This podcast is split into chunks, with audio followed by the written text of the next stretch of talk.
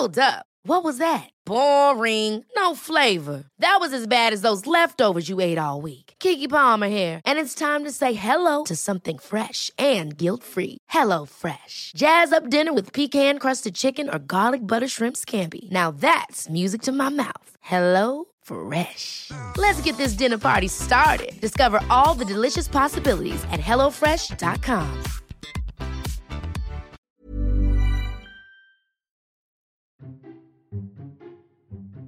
Esto es Memorias de Pez, un podcast en el que hablamos de historia y geopolítica de forma clara, sencilla, objetiva y sobre todo muy divertida. Y aquí tienes una nueva historia. La séptima semana de guerra entre Ucrania y Rusia no nos ha dejado demasiadas novedades militares. Ambos países siguen centrando sus esfuerzos en aglutinar el grueso de sus ejércitos en torno a la zona del Donbass, donde la guerra va a entrar ya en su etapa decisiva.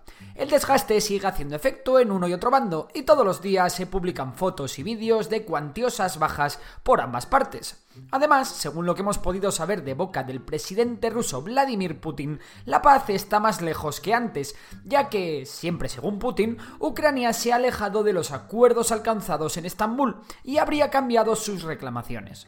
En cualquier caso, no veremos un acuerdo hasta que la batalla por el Donbass nos aporte algún resultado claro.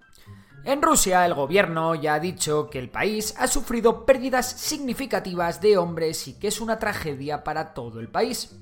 No es para menos, ya que se calcula que de los 130 batallones que invadieron Ucrania solo quedan operativos 90, y el resto han sufrido pérdidas en mayor o menor grado.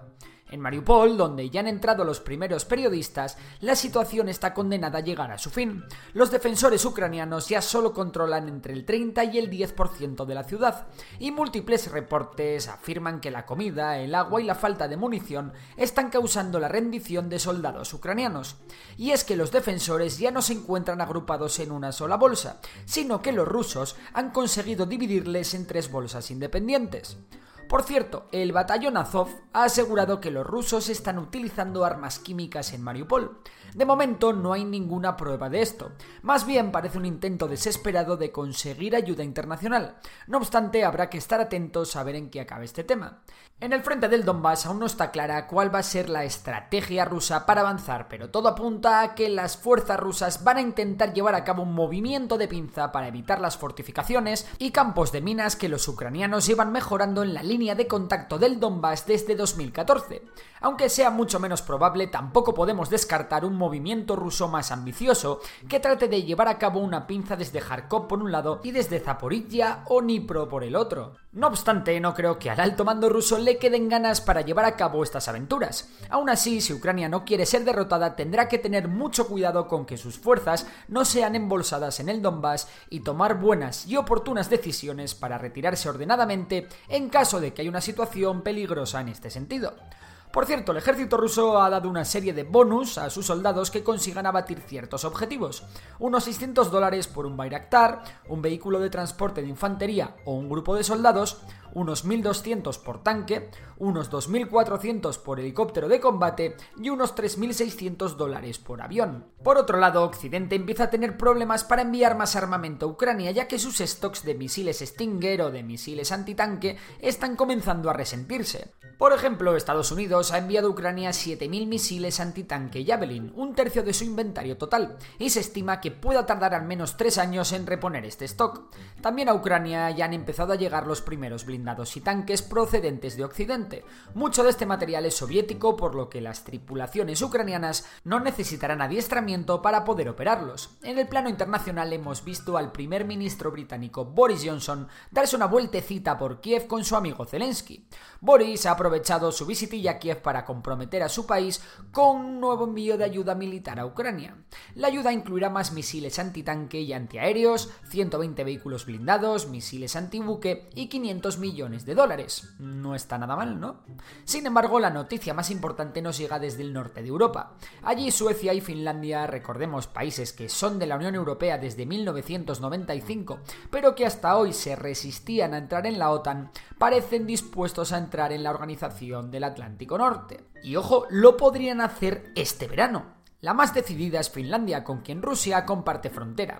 El proceso podría llevarse a cabo incluso antes de junio, cuando se celebra una cumbre de la OTAN en Madrid. El 62% de los ciudadanos finlandeses apoyan hoy por hoy la adhesión a la alianza, con un aumento del 19% desde el arranque de la guerra de Ucrania. En Suecia todavía el apoyo a la entrada del país en la OTAN es del 46%. Recordemos que Suecia lleva ya tiempo fortificando y militarizando su isla de Gotland ante el temor de un ataque ruso desde Kaliningrado o desde el propio San Petersburgo. La noticia ha causado ya la reacción de Rusia, quien ha comenzado a movilizar equipamiento militar en torno a la frontera finlandesa. De momento ya hemos visto vídeos de misiles Iskander en la zona. No obstante, después de la guerra de invierno, los rusos no deben tener muy buen recuerdo de Finlandia. Pero bueno, tendremos también otro ojo pegado al mar Báltico. Si te ha gustado el episodio de hoy, recuerda que puedes seguirnos en Spotify. Y si nos quieres echar una mano, puntúa el podcast con 5 estrellas. Por lo demás, un abrazo y hasta la próxima.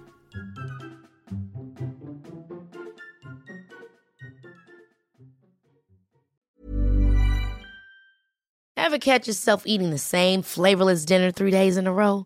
Dreaming of something better? Well, HelloFresh is your guilt-free dream come true, baby. It's me, Kiki Palmer. Let's wake up those taste buds with hot, juicy pecan-crusted chicken or garlic butter shrimp scampi. Mm. Hello Fresh. Stop dreaming of all the delicious possibilities and dig in at HelloFresh.com. Let's get this dinner party started.